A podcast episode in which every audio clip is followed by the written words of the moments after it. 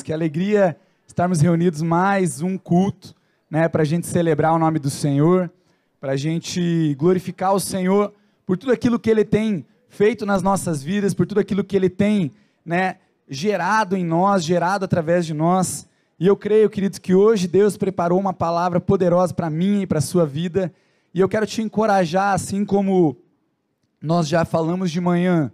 Aqui neste momento, queridos, você possa colocar o teu coração diante do Senhor como quem né, se enche de expectativas, mas ao mesmo tempo que né, eu quero te encorajar a se esvaziar da sua expectativa humana.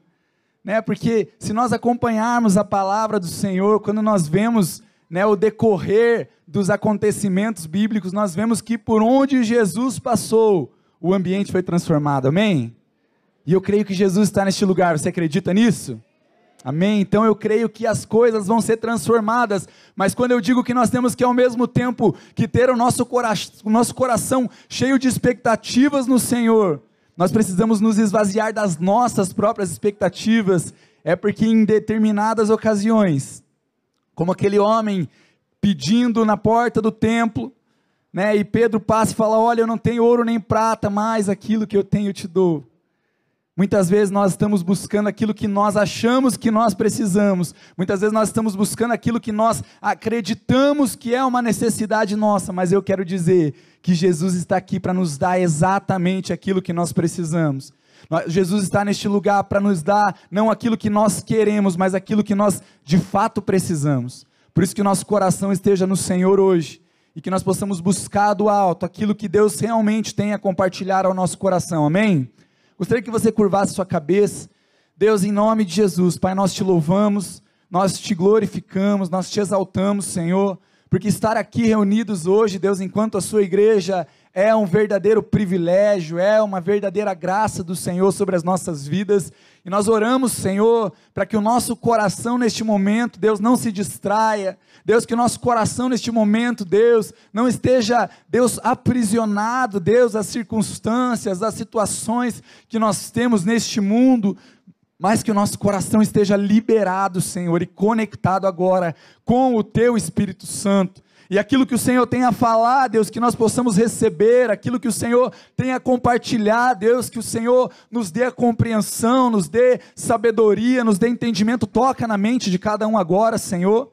Deus, que nós tenhamos o entendimento, a sabedoria que vem do alto para compreender, Deus, no que essa palavra tem para falar e para ministrar o nosso coração que não seja apenas mais um culto, que não seja apenas mais uma palavra, mas, Deus, que seja um novo passo, Deus, em direção a tudo quanto o Senhor projetou para a minha vida e para a vida da tua igreja, Senhor. Nós te louvamos, te glorificamos e te agradecemos desde já por tudo que o Senhor já fez até aqui e por tudo que o Senhor fará ainda essa noite, Senhor, em nome de Jesus. Amém?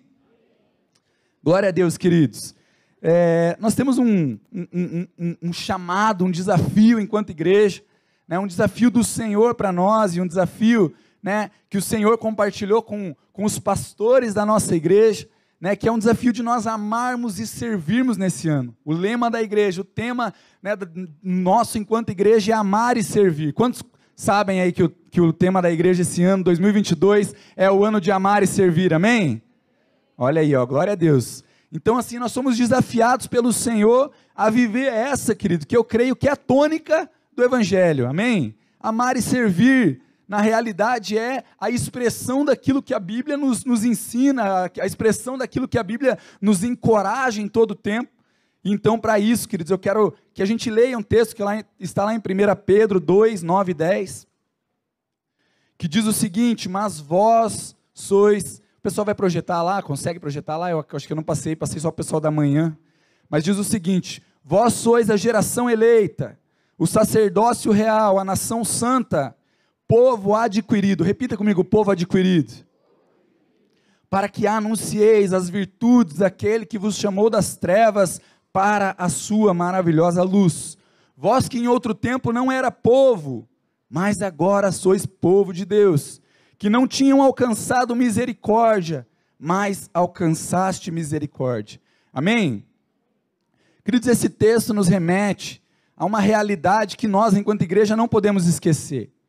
porque servir ao Senhor, servir na casa do Senhor, isso é, a gente precisa entender também que o servir, quando a gente fala de servir na igreja, né, a gente logo associa um ministério.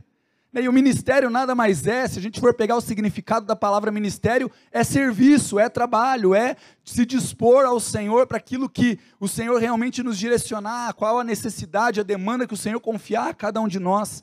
E nós precisamos entender que o servir não é algo parcial, o servir não é algo que se limita ao dia da reunião, ao dia do culto, ao momento em que nós nos reunimos aqui, que precisa de pessoas para cuidar do estacionamento, pessoas para cuidar dos banheiros, pessoas para ajudar a organizar os lugares, pessoas para preparar todo esse ambiente. Glória a Deus, isso faz parte do servir. Mas isso não é, não, não representa o servir né, a, que Deus, a que Deus nos desafia, a que Jesus nos ensina na Sua palavra. Servir é uma vida de servir a Jesus. É uma vida de, de, de, realmente entender aquilo que Deus espera de nós e nós estarmos alinhados com Ele e dizer: sim, Senhor, pode contar comigo. Então, queridos, eu quero nesse, nessa noite que o Espírito Santo de Deus nos encoraje a verdadeiramente servir por amor. Né? Até a gente teve um, uma hermenêutica da arte né, que a gente fez aí, que a gente estava conversando e o pessoal fez uma arte servir com amor. Eu falei: não, é servir por amor. Porque servir com, eu posso fazer várias coisas com amor.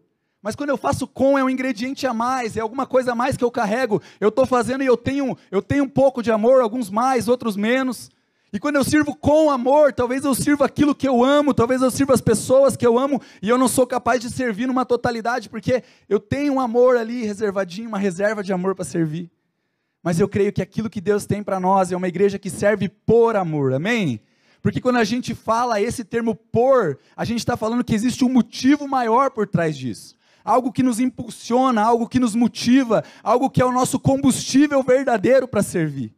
E nós queremos trazer esse texto. Talvez você leu o texto e não tem nada a ver com servir, aparentemente. Mas a primeira coisa que nós precisamos entender acerca de servir a Jesus é que nós fomos comprados por Deus. Amém? Então, servir, queridos, não é uma opção. Isso é triste, não é? Não é triste, não, glória a Deus, mas é, é uma realidade. Talvez para algumas pessoas seja triste. Porque às vezes a gente acha que servir é opcional. Ah, eu vou pensar se eu vou servir. Ah, eu quero ver se, se vai dar tempo de eu servir. Ah, se toda a minha vida estiver encaixadinha e sobrar ali um, dois dias na semana, eu posso me dispor a servir. Ah, mas se, né, enfim, dependendo ali da, da, da, da recompensa que eu receber, eu posso servir. Mas, queridos, o texto que nós lemos no começo, ele nos lembra de uma verdade poderosa. Ele nos lembra que nós somos geração eleita, povo escolhido, povo adquirido por Deus. Povo adquirido por Deus, povo comprado por Deus. Amém? E sabe, em algumas, né, a gente vê a, a, a, durante, durante a, palavra do Senhor no Antigo Testamento, a gente vê algumas profecias que apontavam para Jesus, que falavam sobre a figura de um resgatador, de um redentor, que viria para remir o povo né, da escravidão. E nós vemos na, na, na, na, cultura, na tradição de Israel que existia, eles levavam a sério a figura de uma pessoa que era o resgatador.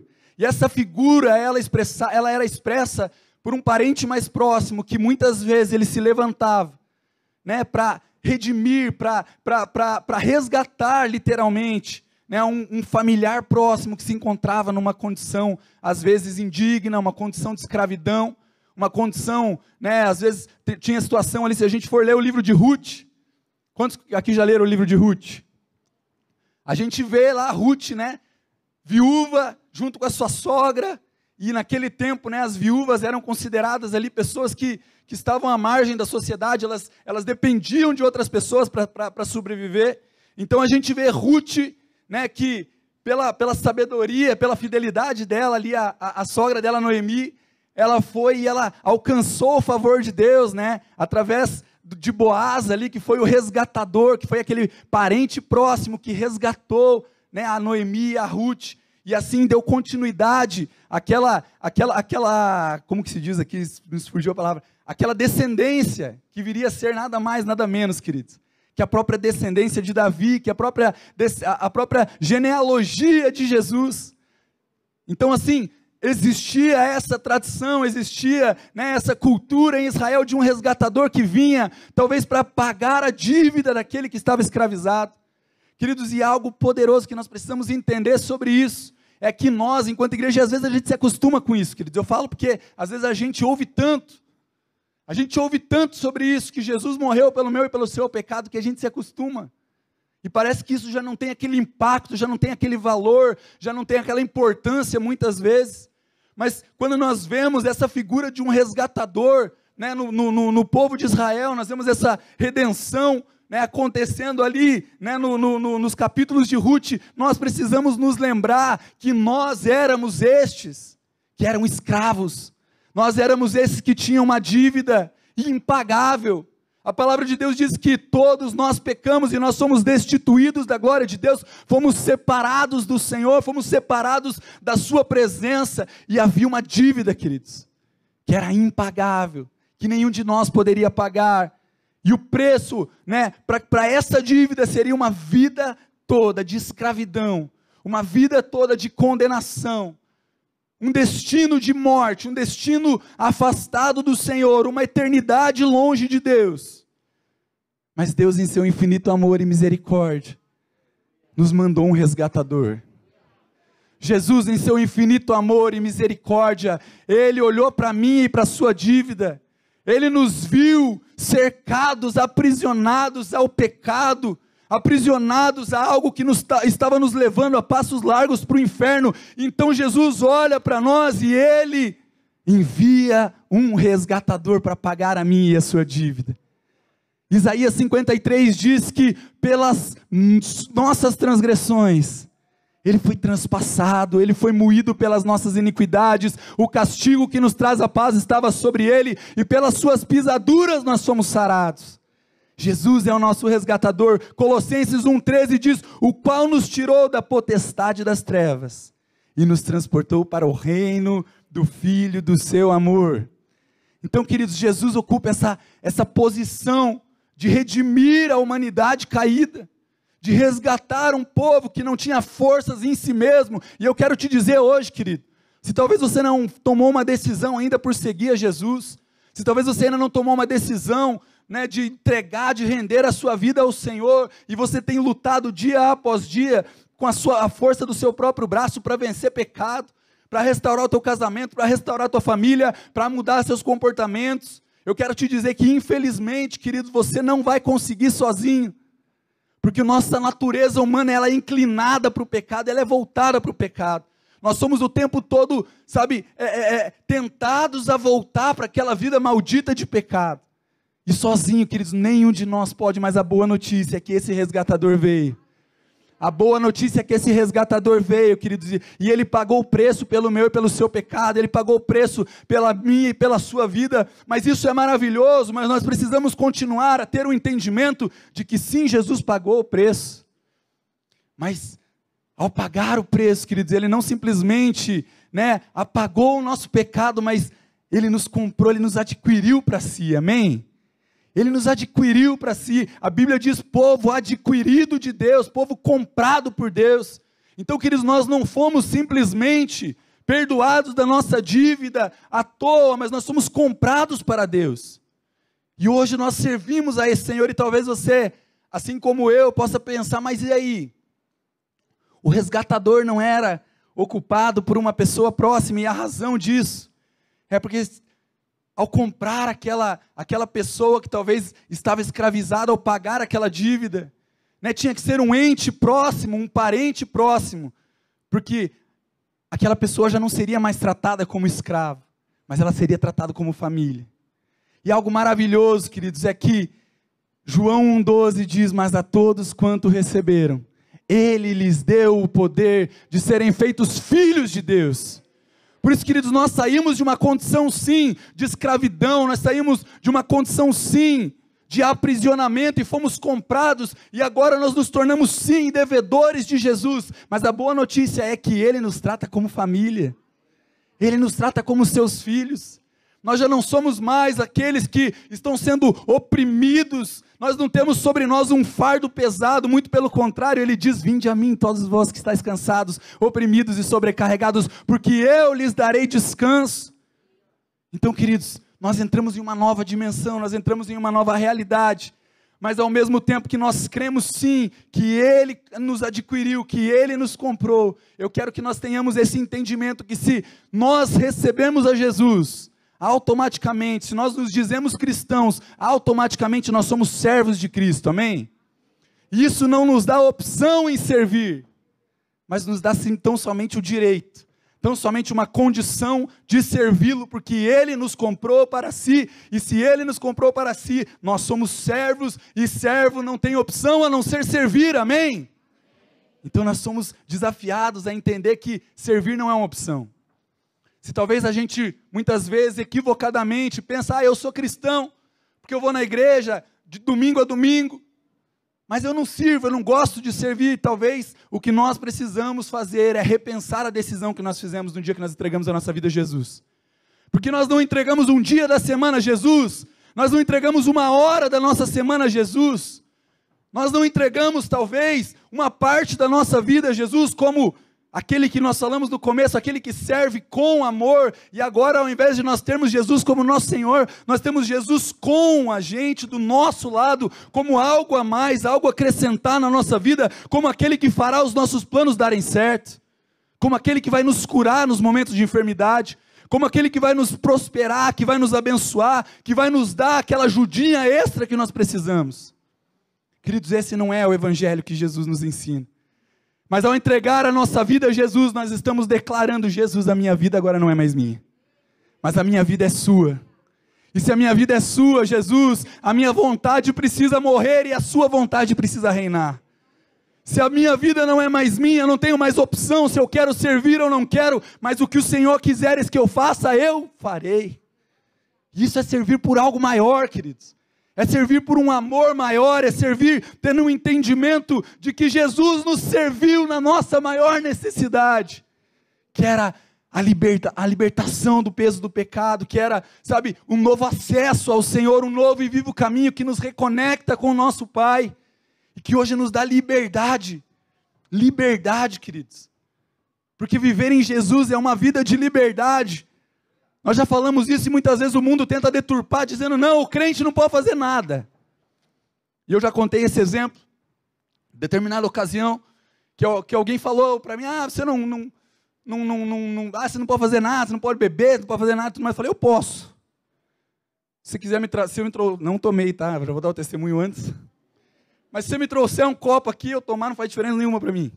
Um copo não, né? E eu falei: você consegue ficar sem tomar isso aí? Você consegue abandonar esse vício? Você consegue abandonar esses costumes malditos que está destruindo a tua casa, está destruindo a tua família? Você consegue viver sem isso? E aí a pergunta é quem é escravo de quem? Quem é quem é, é, é aquele que está aprisionado a algo? Quem é aquele que não pode algo? Queridos, nós podemos todas as coisas, como foi bem pregado pelo pastor Ivers. Todas as coisas nós podemos naquele que nos fortalece, mas esse poder, querido, é suportar, é poder viver a realidade do que Deus tem para nós, seja na dificuldade, seja no servir, seja na bênção, seja na prosperidade, em tudo, nós podemos suportar e podemos viver o que Deus tem para nós. Então, o ambiente do Evangelho, o ambiente que Jesus tem para nós, é um ambiente de liberdade, mas essa liberdade não implica na opção de nós servirmos ou não ao Senhor. Porque se nós entregamos a vida a Jesus, eu vou enfatizar isso novamente se nós entregamos a vida a Jesus, se um dia nós nos rendemos aqui, eu lembro muito bem, hoje de manhã eu falei, eu cheguei nessa igreja adolescente, só dava trabalho, aprontava bastante, mas era aprontar umas, umas aprontação mais antiga, né? Hoje em dia os aprontar estão mais avançados, né? Misericórdia, vou frisar isso, senão o pessoal já acha que, que era bagunça. Mas a gente era, era gostado de uma bagunça, gostava de, de, de aprontar aqui, tudo mais, enfim.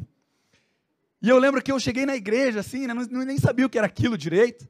E eu encontrei pessoas aqui que me acolheram, fiz amizades, e fui ficando, e fui ficando, e teve um determinado momento que, sabe, eu quis dar uma, uma falei, ah, não sei se eu quero isso mais para minha vida.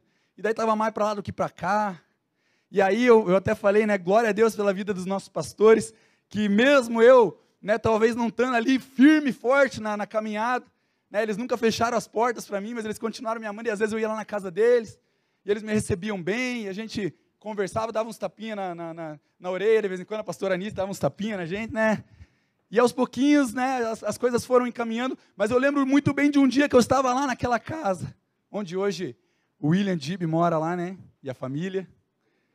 E eu estava lá sentado na mesa e estava tocando uma música que as pessoas é, jovens, assim que nem eu, talvez vão lembrar. Mas era uma música que, se eu não me engano, era Cris Duran mesmo. Eu falei, era Cris Duran, né? Que falava que há um lugar para chegar a uma ponte que te levará para o outro lado. Há um sonho, uma voz dizendo: os teus sonhos também são meus, os teus problemas também são meus. E eu lembro que naquele momento ninguém falou nada. Ninguém me convenceu de nada, mas foi o Espírito Santo de Deus que ao escutar aquela canção eu, eu comecei a chorar. Comecei a chorar e comecei a chorar, não sabia nem que estava chorando. E ali foi aonde eu tive realmente o um entendimento do que Jesus tinha para a minha vida, porque o, o pecado já não tinha mais satisfação, já não gerava mais prazer, mas gerava, sabe, algo ruim na minha vida, e Deus foi me trazendo de volta, querido. E isso me encorajou a então tomar uma decisão mais firme de entregar a minha vida para Jesus. E desde lá, queridos, nunca mais eu pequei mentira. Desde lá eu nunca mais errei. Não, mentira, ainda erro hoje, infelizmente. Mas desde lá, queridos, eu tenho uma convicção no meu coração: a minha vida não é minha, não tenho mais opção se eu quero ou não quero ir na igreja, se eu quero ou não quero servir, se eu quero ou não quero estar caminhando com Deus, porque a minha vida não é mais minha, a minha vida eu entreguei a Ele. Então, servir ao Senhor não é uma opção para aquele que se diz cristão. Servir a, a, a Jesus é nada mais do que uma evidência de que você de fato é cristão. Um cristão que não serve não é, não pode ser considerado, não pode ser chamado de cristão. Mas ao mesmo tempo, nós vemos a igreja de Atos, a igreja, né, a igreja primitiva, e a Bíblia diz que tamanho era o servir deles. Tamanha era a comunhão que eles tinham, a unidade que eles tinham, o servir uns aos outros, o servir ao Senhor, que eles impactaram a região onde eles estavam. E diz que, sabe, as, as pessoas elas chegavam e dia após dia Deus acrescentava os que iam sendo salvos, porque eles ganhavam a admiração, a boa fama de todos, porque eles eram uma igreja que servia. E as pessoas olhavam e falavam: Uau! Aqui na igreja, glória a Deus, nós temos uma igreja que serve, queridos. A gente tá, tá, tá falando essa palavra para te encorajar. Talvez tem pessoas que vão ser ativadas aqui a tomar uma decisão, mas nós temos pessoas aqui comprometidas e que servem. E a gente escuta tantos testemunhos maravilhosos. Oh, eu fui impactado quando eu cheguei no estacionamento. Tem, tem um, um, um testemunho aí que uma vez o pessoal viu o pastor servindo no estacionamento, ficou constrangido, né, pastor? Coisa mais linda virou testemunho no GC e tudo mais. E nosso pastor está sempre aí, está trabalhando, os nossos pastores todos aqui. Né, o pastor Jefferson gosta de trabalhar nas alturas aqui, se quiser precisar de trabalho na altura, ele tem a NR, não sei o que lá, para trabalhar em altura, né, pastor? São todos servos, todos pastores que servem, isso impacta a vida das pessoas. Isso faz a diferença na vida das pessoas. Então, queridos, nós precisamos entender que a nossa condição é de servos, amém? Está entendido isso? Glória a Deus. Então, queridos, tendo esse entendimento, tendo esse entendimento de que nós não temos opção em servir ou não, eu quero trazer três pontos simplesmente para que nós possamos refletir sobre a graça e, e, e, o prazer que é servir ao Senhor. E o primeiro ponto que eu quero trazer é que servir é um privilégio, amém? É um privilégio, querido, você poder servir. É, é, é, tem, tem uma história, uma, uma, uma ilustração parecida com essa que nós usamos aqui no começo, sobre a figura de alguém que, que ocupa essa posição de resgate, de favor, de misericórdia para com, com o povo né? José estava lá, né? José foi vendido como escravo, teve toda uma história, foi preso, tal, tal, revelou o sonho de Faraó, foi colocado como governador do Egito. E ele tinha a instrução do Senhor, ele tinha a sabedoria do Senhor, ele era temente ao Senhor, e Deus revelava as coisas a ele, e aonde José estava, as coisas prosperavam, porque ele era alguém que servia a Deus. E aí, queridos, Diz que José tinha ali a revelação do sonho de Faraó, que viria o tempo de prosperidade, mas logo em seguida viria o tempo de escassez. Então José né, foi levantado pelo Faraó ali para ele administrar os bens do Egito. E aí José faz ali, né, aquele cara administrador, aquele cara fera, né? Aquele cara que talvez várias empresas hoje gostariam de contratar lá, né?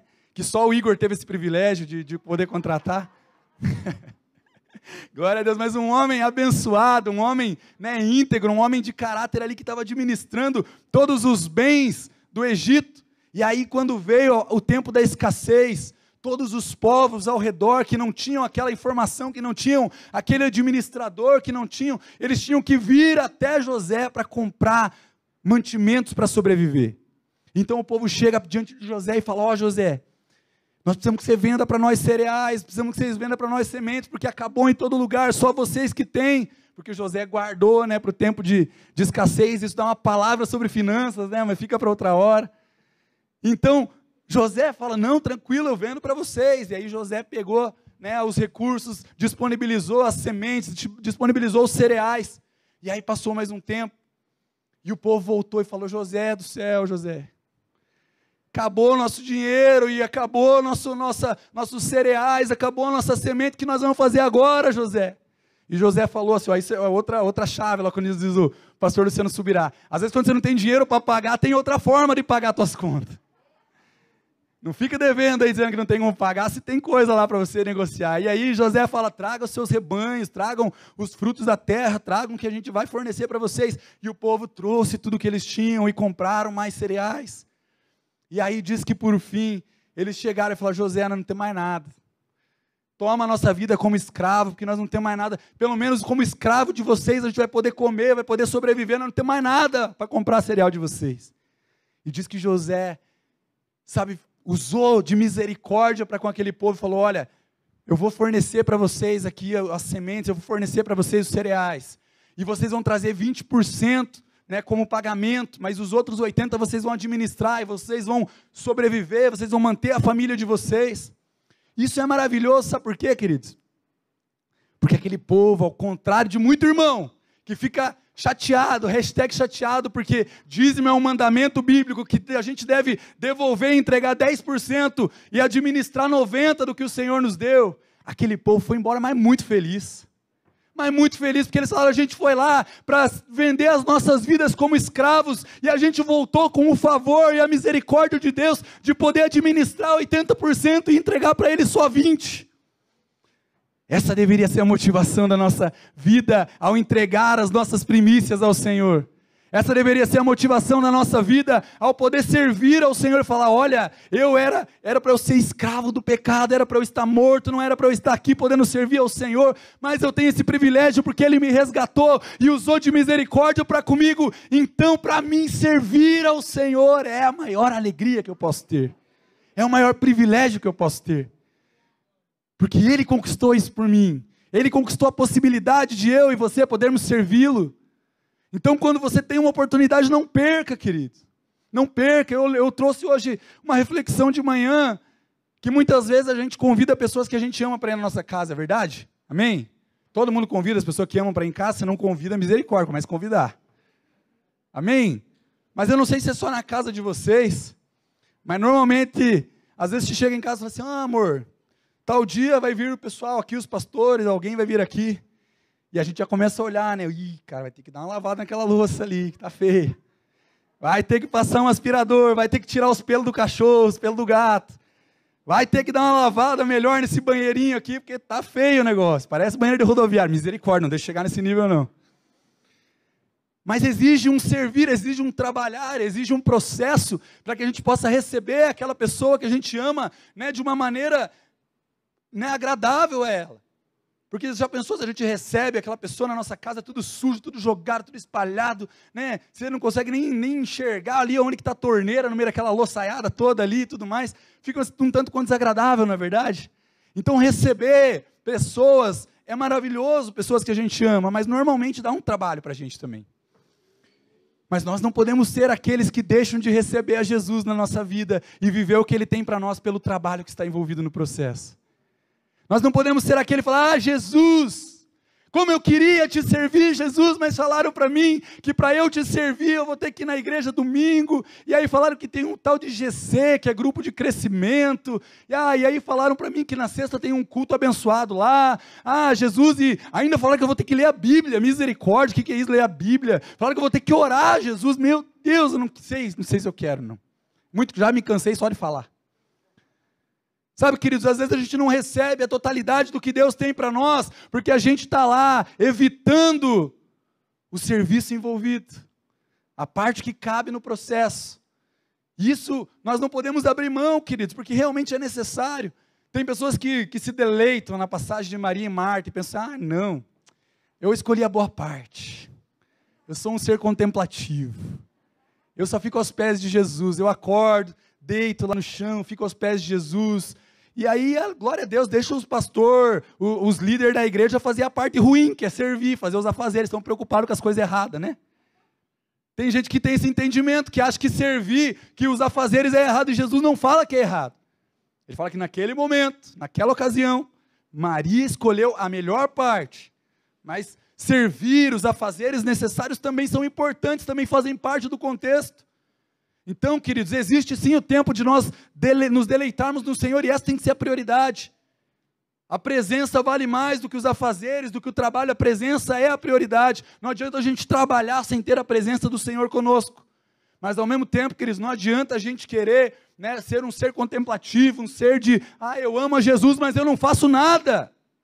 Eu não arregaço a manga para trabalhar, eu não faço nada. Né? Quando a gente, como eu falei aqui já no começo, o servir não existe dois servir diferentes, um servir aqui, um servir lá fora. Então Deus te colocou num lugar, numa empresa, num trabalho, e você está lá para servir. Você está lá para trabalhar. E se você não trabalhar, querido, às vezes vai dar ruim para você.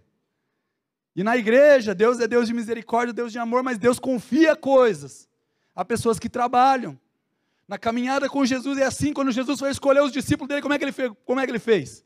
Olha lá, esse aqui sabe balançar bem uma rede, vem, me segue. Ó, esse aqui não sai da beira da, da, da represa, gosta de pescar, só fica ali pescando. Eles pescavam para a subsistência deles, mas era um trabalho. Ah, esse aqui está ali parado, ali, não, né, não, não, não levanta a mão para nada, não lava uma louça, não leva um copo na pia. É esse que vai me servir, que vai mudar a humanidade, que vai, né, após a, a, minha morte e ressurreição, vai ser o continuador da obra, vai ser aquele que vai né, fazer com que a, a, a mensagem do Evangelho seja propagado, até que chegasse hoje aqui até nós. Você acha que foram homens fracos que fizeram isso? Você acha que foram homens que não serviam, que não gostavam de servir? Homens que, ah, não, estou com preguiça. Não, queridos, eram homens que serviam, homens que trabalhavam. Então, se nós queremos viver coisas grandes no Senhor, nós precisamos trabalhar para Ele. Nós precisamos nos dispor a Ele. E trabalhar envolve tudo, envolve todas as áreas das nossas vidas. Então, servir ao Senhor, querido, já até passei um pouco do ponto, mas servir ao Senhor é um privilégio, amém? É uma graça que Deus nos deu, é um favor, é, é algo imerecido. Nós temos que glorificar ao Senhor pelo privilégio de servir. Outro ponto, servir é recompensador, amém? É maravilhoso que a palavra de Deus diz que ele é galardoador, ou seja, ele é recompensador daqueles que o buscam. Diz que ele, sendo Deus, sabe dar aos seus filhos exatamente o que eles precisam. Então, servir ao Senhor é recompensador. Algo que eu sempre ouvi e que eu levei em consideração na minha vida durante a nossa caminhada com a minha família. Eu sou casado há nove anos, temos a nossa primeira filha agora, está né, tá com três meses e alguns dias. E algo que a gente sempre teve como lema das nossas vidas é algo que a gente aprendeu nessa igreja. Vamos cuidar as coisas do Senhor e com certeza o Senhor vai cuidar das nossas. Vamos cuidar as coisas do Senhor, vamos cuidar as coisas do Senhor, que Ele vai cuidar das nossas. Queridos, talvez nessa noite você entrou neste lugar cheio de, de situações que você precisa. Talvez você entrou nessa noite aqui neste lugar e você pensa, ai, eu vim aqui hoje buscar minha bênção. Eu vim aqui buscar hoje o favor do Senhor sobre a minha vida. E glória a Deus, eu creio, queridos, como nós falamos no começo, que aonde Jesus está, as coisas elas são transformadas, elas são mudadas. E eu creio que em nome de Jesus, se você tem uma necessidade hoje, que o Espírito Santo de Deus venha com a resposta, venha com a provisão, venha com o milagre que você precisa e você saia daqui cheio de gratidão ao Senhor. Mas sabe, queridos, muitas vezes nós somos aqueles que estão buscando o que querem, quando Deus tem para nós exatamente o que nós precisamos. Mateus 6,33 diz: Busque primeiro o reino dos céus e as demais coisas vos serão acrescentadas. Você está passando por dificuldade, você está passando por luta. Você está precisando de, de, de, que coisas mudem na sua vida, que o Senhor olhe para você e te encontre servindo. Que o Senhor olhe para mim e Ele me encontre servindo e Ele possa olhar para mim e falar: Olha, esse meu servo aqui, eu posso acrescentar as demais coisas sobre a vida dele porque ele tem buscado primeiro o reino de Deus, porque ele tem priorizado o reino de Deus, porque ele sabe que tudo que eu tenho confiado a ele não é dele mesmo, mas é do Senhor, é meu. Então eu posso dar a ele as demais coisas. Queridos, talvez a resposta que nós precisamos hoje é nós verdadeiramente entendermos que o Senhor é um Deus fiel que cumpre a sua palavra. E nós precisamos tão somente nos deleitar neles. Servir é libertador, amém? É libertador. Sabe por quê, queridos, que eu creio que servir é libertador? Porque a gente vê Jesus, o, o, o papel de Jesus, como nós falamos aqui, né, a missão confiada a Jesus, era de nos libertar, era de libertar o seu povo, era de nos, nos tirar né, cativos né, da, da, da, da lei do pecado, daquilo que nos aprisionava. E algo que é maravilhoso é que Jesus cumpre essa missão. Jesus não veio para né, abolir a lei, para dizer que a lei do, não valia mais, mas ele veio para cumprir a lei. E aí Jesus, ele então, ele, ele vem com essa missão, queridos, e é algo que eu acho maravilhoso, e a gente tem que aprender com o exemplo de Jesus, porque ele é a nossa maior referência. Cristãos também está relacionado a imitadores de Cristo, a pequenos Cristos. Então nós somos imitadores de Jesus, e algo maravilhoso, queridos, é que Jesus ele não andava olhando para baixo. Jesus não olhava, não andava olhando para o problema, Jesus não andava olhando, ai meu Deus, e agora? Os fariseus estão me chamando é, de, de, de, de, mentiroso, os, Samuel, os fariseus estão me chamando de herege, os, os fariseus vão me entregar, eles vão me crucificar, mas vai ser difícil, mas vai doer, ah, eu vou contar tudo para minha mãe. Não! Jesus não ficava olhando para si mesmo, Jesus não se fechava nos seus próprios problemas, Jesus sabia de tudo que ele viveria, e em determinado momento ele fala para o pai: Olha, pai, se for possível, afasta de mim esse cálice, porque ele sabia que haveria um rompimento momentâneo entre ele e a presença do pai. Isso foi a maior peso, não foi os, os cravos, não foram né, as chicotadas, mas foi o rompimento com o pai momentâneo. Então Jesus, ele olha para o pai e fala: Olha, pai, se, se for possível, passa de mim esse cálice, mas todavia que seja feita a tua vontade. Sabe, queridos, Jesus ele andava como quem olha para cima. Jesus andava como quem estava focado na missão. Ah, ele ensina os discípulos: Ei, eu não faço nada como que vocês dizem que não podem ver, não sabem quem é o Pai. Se tudo que eu faço é somente o que eu vejo meu Pai fazendo.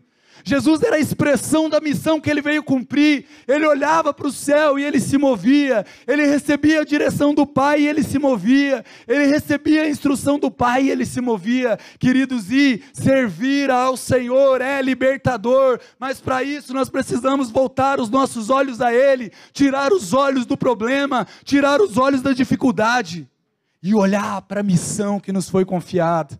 Qual a missão que Deus confiou para mim e para você, queridos? Para onde, onde tem estado os seus olhos? Será que você tem olhado para o Senhor que te alistou para essa batalha? Ou os teus olhos estão presos nas dificuldades? Ah, mas eu não posso. Ah, mas eu não consigo. Ah, mas eu sou pequeno demais. Ah, mas eu sou fraco demais, queridos. Foque no Deus que te alistou para essa batalha. Olhe para Ele, porque você não pode, eu não posso. Mas o resgatador veio.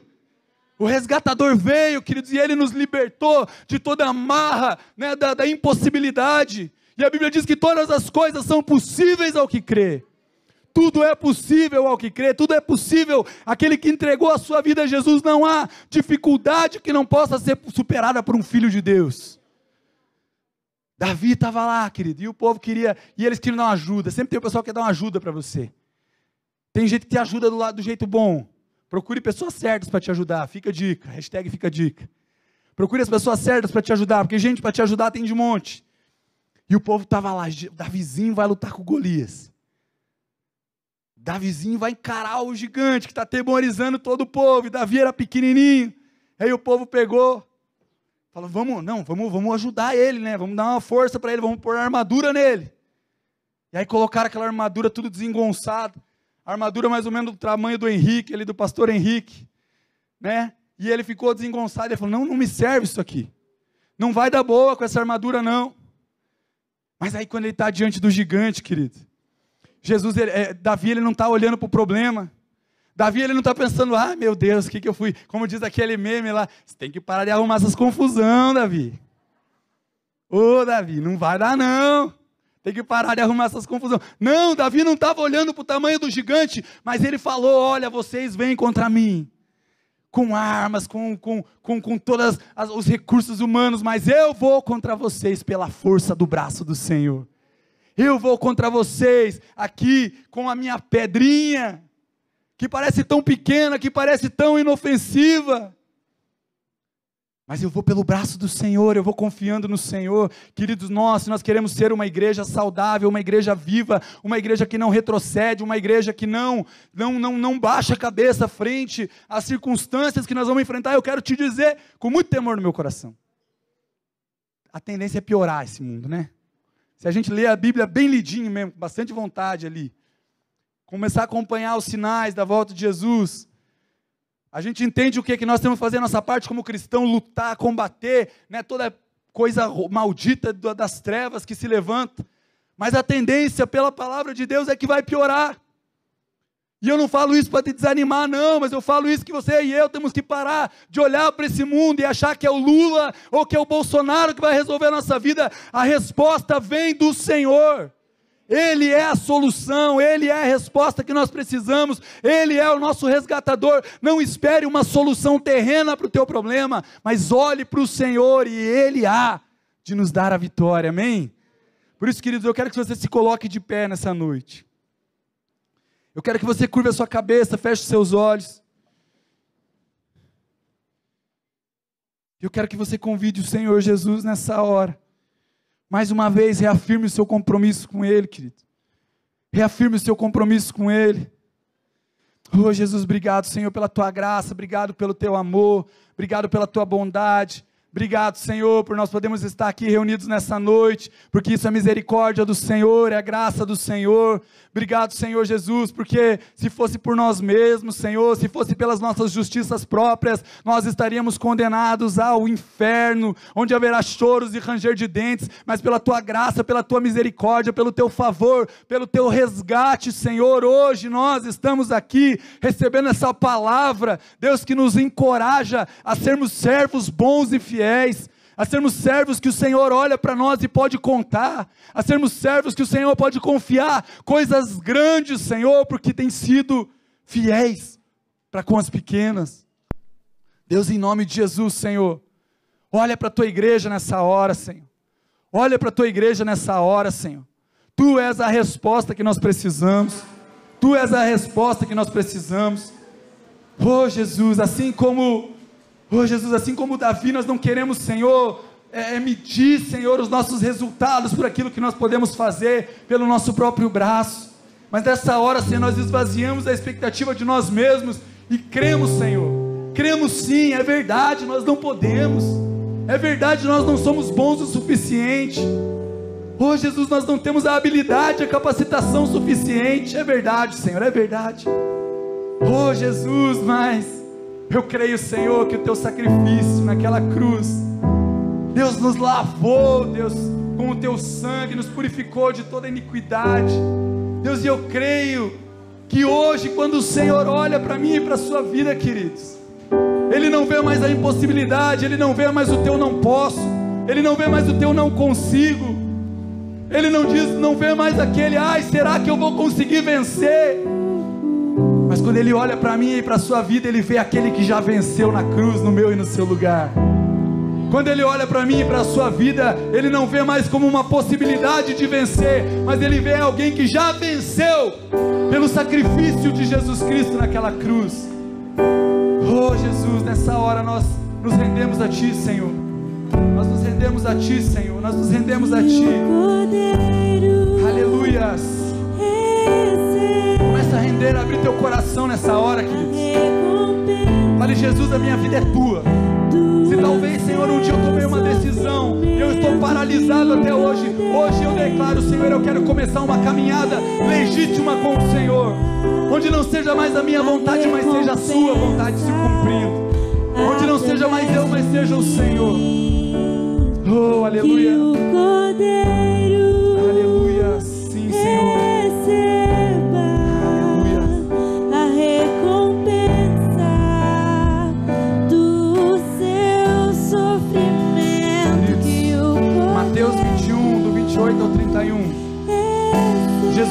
Ensinar umas uma parábola aos discípulos, ele traz uma situação que eu creio que é muito pertinente a esse momento que nós estamos hoje.